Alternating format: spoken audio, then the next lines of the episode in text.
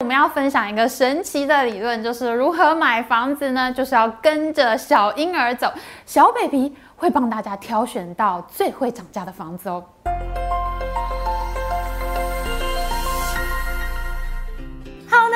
Amy。我们一开始是因为追踪航运股，发现世纪大通膨即将来临。当时美国联准会主席 Jerome Powell、美国财政部长叶伦，还有诺贝尔经济学奖得主克鲁曼，他们都认为这一次的通货膨胀只是暂时现象。哎，被克林顿时期的前美国财政部长 Lawrence Summers 骂死了。到了现在。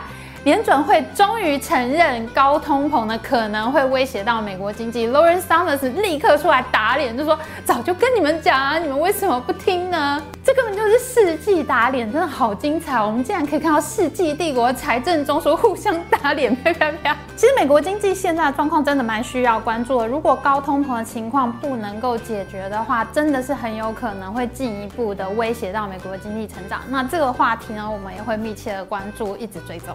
在上一集的世纪大通膨影片里面呢，我们谈到了台湾房价大涨的问题。那现在台湾房市上面出现了分歧的看法，有些人认为呢，今年的房市一定会跌，因为呢，如果美国联准会开始升息，那资金呢就会撤出台湾，回到美国本土。那么呢，台湾房价就很可能演出二零一四到二零一七年的下跌情况。尤其是刚刚我们讲过，如果联准会没有办法顺利把通货膨胀降下来的话，可能会进一步威胁到美国经济成。那如果经济不好的话，那房价当然是很有可能下滑的。但是因为我自己以前曾经在北京呢，经历过非常完整的二零零八年金融海啸之后呢，这个货币超发四万亿大放水的经验，哇，当时整个资金涌向房市，真的是非常恐怖，房价一涨不回头，房租更是每年每年的调涨。那现在世界各国这个宽松货币的情况呢，纷纷是创下历史新高，历史超高，都比二零零九年的时候还要夸张很多。所以我自己觉得呢，这一次可能没有那么容易过关。我猜呢，各国央行还有台湾央行呢，都会陷入一个打防大作战。好，那现在有些人认为房价会跌，有些人认为房价会涨。在这个房市前景不明的情况下呢，我们到底应不应该要买房子呢？那如果要买房子的话，应该要怎么样买房子呢？好，今天我就来跟大家分享一个我自己发明的理论。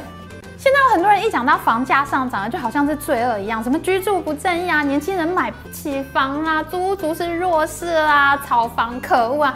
的确，建商炒房投资客这种投机炒作行为是应该要打击的。可是你有没有想过，说实话，如果你有钱的话，你会不会很想要买房子呢？你会不会也很想要在台北市信义区买一栋豪宅呢？你会不会觉得我要赶快买一栋好的房子，住得舒服，然后等房价上涨增值呢？为什么房子对一般人会这么有魅力？大家会那么爱买房子呢？首先呢，很多人认为呢，房子是用来住的，所以应该要住得起、买得起。事实上呢，这是对的，也是错的。房子呢，用来居住呢，这是它在物理空间里面的性质。可是呢，其实房子它也有它的金融性质，它对屋主的好处呢，其实是远比居住这个功能还要多很多的。以下我们就要来讲房子的三种金融性质。第一个金融性质呢，大家都已经知道是房子是会涨价的，而且呢，房价涨的机会它是远比股票高的。虽然我们买到一档台积电啊，买到一档长荣啊，好像一涨上去就可以赚很多嘛。但是呢，股票也有赔钱的时候，它下跌的时候，你也会赔很多钱的。这就是一个高风险高报酬的产品，它有涨的时候，也有跌的时候。虽然呢，房价它不能像是譬如说台积电，它一下子从两百涨到六百，你就赚很多三倍的报酬。那可是呢，如果你不太会选股票，你不太搞得清楚哪一档股票会涨，哪一档股票会跌的时候，其实买房子对你来说就是相对安全很多的，因为它涨的机会呢，远比下跌的机会是要高得多。第二个房子的金融性质呢，就是其实房子呢，就是一般人可以入手最基本款的金融杠杆产品。我们一般讲到杠杆啊，好像非常厉害。我们会听到人家说杠杆，杠杆啊，它融资杠杆开得很高啊，它的资金杠杆率开得很足啊，好像会开杠杆就非常厉害的感觉，有没有？可是其实当你在买房子的时候，你就已经开了杠杆。为什么呢？因为我们在买房子的时候，通常只要准备百分之二十的头期款，那其他的钱就跟银行借，那你就可以买到这一整栋的房子。那其实你就是开了五倍的杠杆，因为呢，你只要准备百分之二十的头期款，剩下的钱呢，银行借给你，那你买下这间房子，你就可以进去住。那你等于就是开了五倍的杠杆，因为其实你只有五分之一的自有资金，可是呢，你买下了这一整间房子。而而且当你卖掉房子的时候，你不是只卖掉那五分之一的房子哦，你是把房子一整间都卖掉，一整间房子它的涨幅、它的增值呢，你全部都可以拿到手。这时候你甚至可能贷款都还没有付完，你就已经把一整间房子的这个增值都拿下来了。当然啦，你最后还是都要把银行的贷款给付清的。可是呢，你并不需要准备那么多的自有资金，你就可以买下一整间房子，你可以享用这一整间房子的涨幅。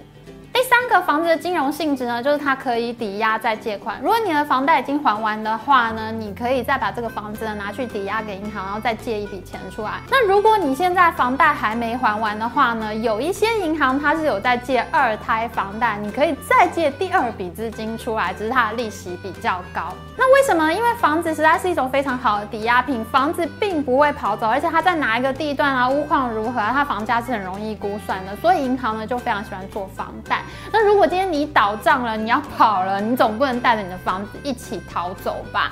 所以呢，银行就非常喜欢做房贷这个产品。所以其实房子呢，并不是只是用来住的，它还能够给屋主非常大、非常多元的便利。所以呢，其实大家就会非常喜欢买房子啦。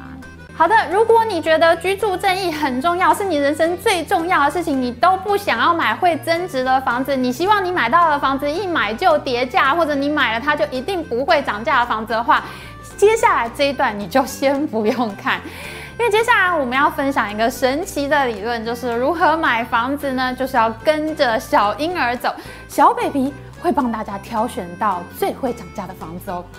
这个小 baby 理论呢，其实一开始是我的小弟教给我的。因为我的小弟呢，他其实是一个小儿科医生。当他离开了教学医院之后，有一天他就回家跟我们说呢：“哎，我想要到一个比较远的地方呢去做诊所医生。那我们就把这个地方叫做 A 城好了。”那我就说：“哎。” A 城离我们家这么远，就完全没有脉络啊，没有什么亲戚朋友啊，都没有去过几次，你怎么会想要去 A 城当诊所医生呢？结果我小弟说呢，因为那边有婴儿啊，小儿科诊所呢，当然要有小孩子啊，不然怎么有病人呢？原来我小弟说呢，在台北市内呢，因为地价房价实在是太贵了，新手父母呢都买不起，所以呢，其实台北市区内的小婴儿数量是偏少的。如果没有小婴儿，那就不会有足够的小孩子嘛，那就不会有足够的病人，就很难撑起一家小儿科诊所的生存。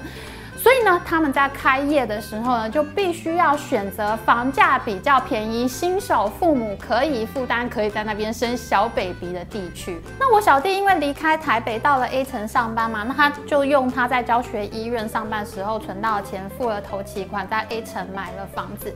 那后来他们的诊所开的蛮顺利，还在开了第二间。那当时因为我在中国工作的关系，其实我是很少回台湾。那我的大弟他的工作也不在台湾，那就只剩下。我们的爸妈两个人呢，孤零零的在信义区生活。那小弟觉得呢，于心不忍，所以呢，他就再拿钱出来呢，在他第一间房子的旁边再买了第二间房子。他买第二间房子的时候，就发现，哎，已经比他买第一间的时候涨了很多了。而且呢，在买了第二间房子之后呢，这一区的房价呢就越涨越贵。其实，在疫情发生之前啊，那两年 A 城的房子已经涨得非常高了。那我每次回台湾的时候呢，我去 A 城住的时候呢，我就发现，哎。有一点一点的变化，突然间我就明白了为什么 A 城的房子会涨这么多。一开始我小弟买第一间房子的时候，A 城其实是蛮荒凉，所以它的房价呢是相当的便宜。那它的社区附近呢，其实是工业重化区，就盖了很多房子嘛。那房源充足的话，房价就相对的便宜，所以就有很多新手父母在这里置产。那你去那边公园玩，你就发现，哎，这边怎么有那么多小孩子？所以呢，我小弟的诊所呢，生意也超好的。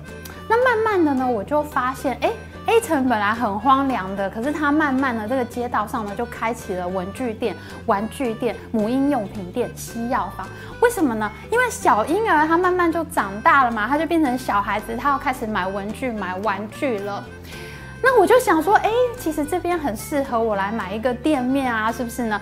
因为小孩子呢，过几年就要变成小少女，小少女就要逛街啊。可是这边没有百货公司啊，也没有屈臣氏，也没有药妆店这些店面可以逛，所以我觉得在这边开店面呢，将来一定是可以租一个很好的价钱。那你看过几年，小少男、小少女就会变成国中生、高中生，他们是不是要吃寿司啊？是不是要吃鲑鱼寿司，闹一个鲑鱼之乱什么的？所以呢，我就觉得这边应该开店，很适合在这里投资一个店面。慢慢呢，这些店面呢都开了出来，那 A 城的这个社区呢就越来越繁荣，那它的房价当然会越来越贵啊。这时候我就突然想到，哎，这不就是我小时候经历过的事情吗？一模一样的。现在在网络上啊，有很多人都在说那个 Amy 啊，家住信义区啊，天龙人啊，家里那么有钱，可以买信义区，他对房价当然不在乎啦。哦，我的天老爷，这真是天大的误会。我们家买在信义区的时候，台北市根本就没有信义区，那边就是一片农田，非常的荒凉。那为什么我的爸妈会选在信义区呢？就是因为那边真的什么都没有，那房价是最便宜的，所以当时呢，以我爸妈的财力呢，他就也只能选在信义区。可是呢，我自己一路长大的过程，那是把信义区越住越旺，这么多新手父母，这么多的新生儿，就跟我在 A 城看到的一模一样。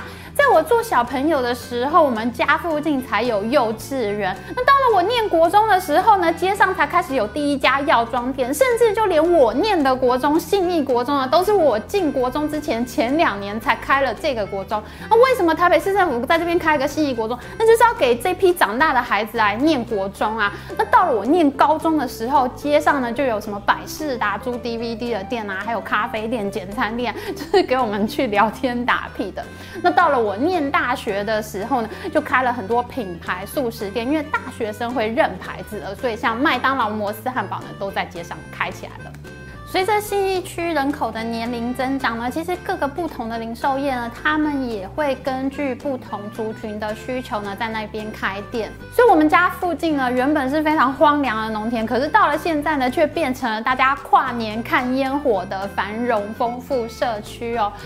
我这才明白，原来我们家的两代人，我的父母还有我的小弟呢，他们都是因为选择了新手父母群居的地方呢，跟着小婴儿走呢，完成了房价从低到高的增值涨价过程。所以我们在上一集的房价影片里面已经说过，房子呢是一种短期看资金、中期看利率、长期要看人口的产品。这句话是真的非常的真实的。如果说呢，这个区域有很多的新鲜。人口居住有非常多的小 baby 的话呢，那这个区域它在二十年后，它的房价一定是大翻身的。所以我觉得呢，现在的新手父母呢，应该要赶快去找地段比较边缘、房价比较便宜，但是有很多小 baby 居住的地方。因为随着小 baby 长大之后呢，这边就会开起来学校啊、医院啊、各种公共设施、捷运站啊，还有各种不同的店面。那这个地方呢，一定会变成一个繁荣的社区。它在二十年后一定会房价大翻身的。想到了这个理论。那我自己也非常好奇，到底有没有实证数据可以支持呢？所以呢，我就拿了信义房屋指数，还有国泰房价指数呢，就有非常惊奇的发现哦。我发现呢，在台湾城市里面呢，桃园市和台中市是最符合小北鼻理论的。桃园市从二零一三到二零一七年，它的人口数有非常明显的向上成长，它每三年呢大概会成长百分之四，这比之前的三年成长百分之二呢是涨幅要高了很多。那经过这样一段时间的人口快速增长之后呢，桃园市的房价的涨幅呢，其实也明显的超过了台北市。另一个房价上涨呢，明显跟人口成长率有关的城市呢，我认为是台中。在二零一四到二零一七年这四年间呢，台中的人口成长率呢是百分之三点二，它比前四年和后四年都还要高很多。它前四年和后四年的人口成长率大概都只有百分之一。但非常神奇的是，经过二零一四到一七这段。人人口快速成长的阶段之后呢，台中市的房价呢涨幅也是远远的超过了台北。当然，这是一个比较粗略的研究啊，并不是非常的精确啊。不过我们就是看看好玩嘛。好的，今天影片看到这边，大家是否同意我自己所发明的小 baby 理论呢？我觉得你买房子啊，你就是要跟着小婴儿走，你不要跟错人呢。今天影片就到这边，如果你喜欢我们影片，请记得帮我们按赞，还有记得按订阅频道加开启小铃铛。我们下次再见哦，拜拜。